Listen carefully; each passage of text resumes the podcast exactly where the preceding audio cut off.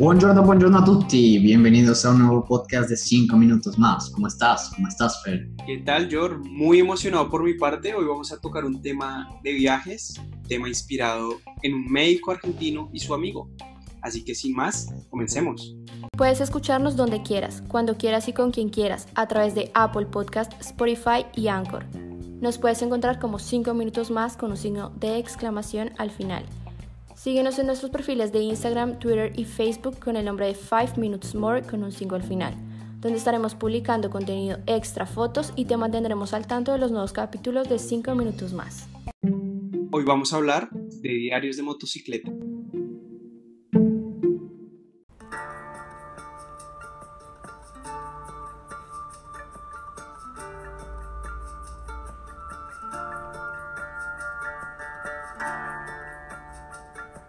Hay quienes dicen que los héroes nunca mueren realmente, porque su muerte nace una leyenda. Ernesto Guevara, en el año 1952, era un estudiante argentino de medicina y de clase acomodada. Con 23 años y alguno que otro problema de salud, sufría asma crónica, emprendió una aventura con espíritu romántico junto a su amigo Alberto Granado, que le llevaría a descubrir el continente suramericano en una moto. Si el Quijote y Sancho tenían a Rocinante, Ernesto y Alberto tenían a la poderosa una motocicleta Norton 500 del año 1939, muy demacrada y que goteaba aceite, pero que los acompañó en una gran parte del viaje, hasta que se averió y los dejó en un transporte mucho más antiguo, a pie. En palabras de Guevara, el plan era sencillo, recorrer 8.000 kilómetros en cuatro meses. El método, la improvisación. El objetivo, explorar el continente latinoamericano, que solo conocían por los libros. Al final el Che se quedaría corto en sus predicciones. No fueron 8.000 kilómetros, sino 12.000 lo que debería haber tomado cuatro meses al final duraría seis. Así que acompáñanos en un viaje a través de América Latina, donde descubrirás paisajes espectaculares, pueblos latinos, rutas andinas y los pasadizos más íntimos del alma humana, a través de una aventura narrada en primera persona por un revolucionario que aún no sabía que lo era. Querida vieja, Buenos Aires quedó atrás. Atrás también quedó la perra vida, la facultad, los exámenes y las disertaciones soporíferas. Ante nosotros se extiende toda América Latina. De ahora en adelante solo confiaremos en la poderosa. Los dos protagonistas abandonan Buenos Aires en dirección sur con destino a la Patagonia. Al inicio, el paisaje que los acompañaría eran carreteras rectas y poco concurridas, junto a gauchos y vacas por la pampa argentina. Pero a medida que se adentraban en la Patagonia y se encaminaban a los Andes, el asfalto comenzó a ceder paulatinamente a la tierra, y aquellas carreteras perfectas para una motocicleta como la Norton 500 se convertirían en minas donde la poderosa tropezaría una y otra vez. ¿está volviendo a hablar de la moto? Escuchame una cosa, ¿qué te pasa en la cabeza vos? Esa nena te tiene agarrar la pelota.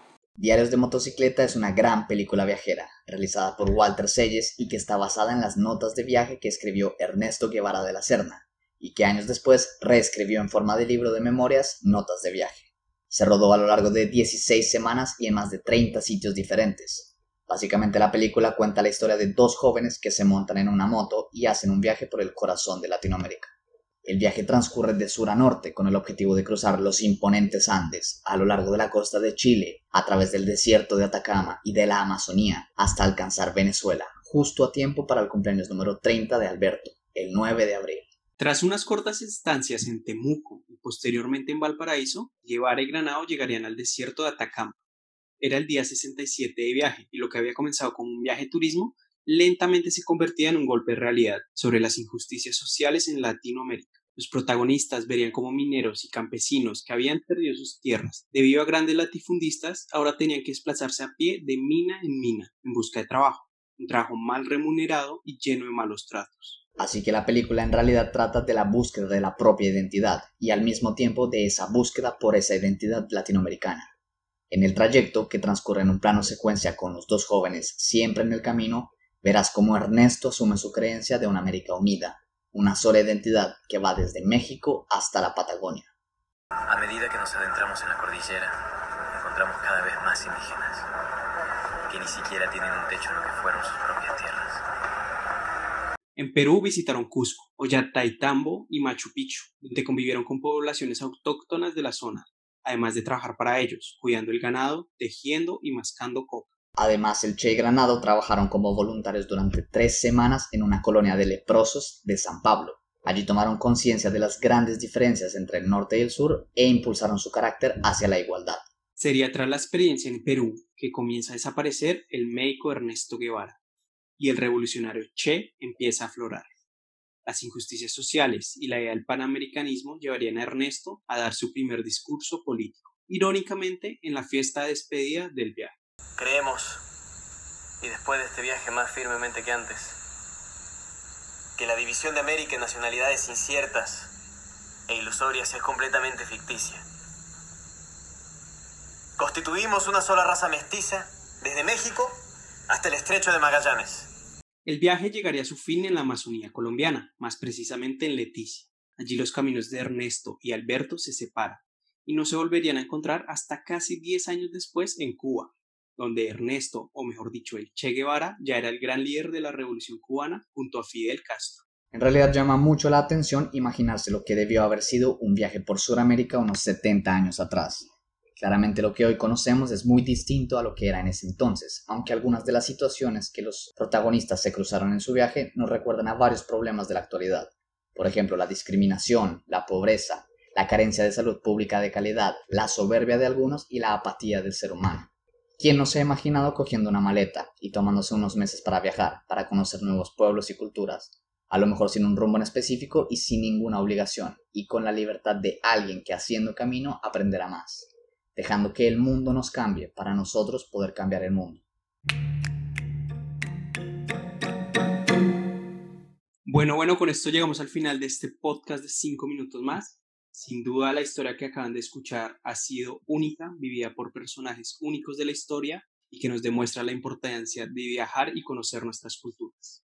Pero George, este podcast no solo tenía como propósito contar la historia de diarios de motocicleta, ¿cierto? Así es. De hecho, este podcast sirve para hacer la introducción a una viajera más, una colombiana de 27 años que también se encuentra en este momento cruzando las rutas de Sudamérica, junto a su novio y junto a la clandestina. En el próximo podcast entrevistaremos a esta persona que les contará su historia y en especial cómo ha sido su viaje. Así que no se lo pierdan. Y llegados a este punto, no se les olvide seguirnos en nuestras redes sociales para estar enterados de cuándo sale un nuevo capítulo de 5 minutos más. Recuerden, 5 Minutes More con un 5 al final. Y hasta entonces, chao, chao. Hasta el viernes. Clavo mi remo en el agua, llevo tu remo en el mío. Creo que he visto una luz al otro lado del río.